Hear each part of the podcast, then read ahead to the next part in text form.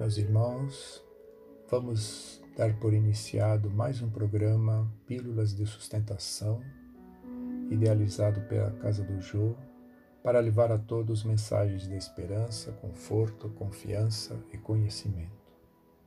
Hoje leremos questões relacionadas com amor maternal e filial. O amor maternal é uma virtude ou um sentimento instintivo comum aos homens e aos animais? É uma coisa e outra. A natureza deu à mãe o amor pelos filhos no interesse de sua conservação. Mas no animal esse amor é limitado às necessidades materiais. Cessa quando os cuidados se tornam inúteis. No homem, ele persiste por toda a vida e comporta um devotamento e uma abnegação que constituem virtudes. Sobrevive mesmo à própria morte, acompanhando o filho além da tumba.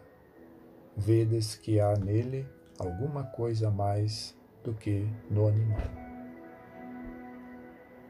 Se o amor materno é uma lei natural, por que existem mães que odeiam os filhos e frequentemente desde o nascimento, é às vezes uma prova escolhida pelo espírito do filho ou uma expiação, se ele tiver sido um mau pai, mãe ruim ou mau filho em outra existência. Em todos esses casos, a mãe ruim não pode ser animada senão por um mau espírito que procura criar dificuldades ao do filho para que ele fracasse na prova desejada. Mas essa violação das leis naturais não ficará impune e o espírito do filho será recompensado pelos obstáculos que tiver superado.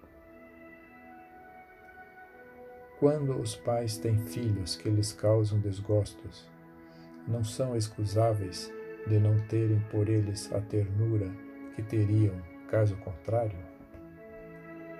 Não, porque se trata de um encargo que lhes foi confiado e sua missão é a de fazer todos os esforços para conduzir ao bem.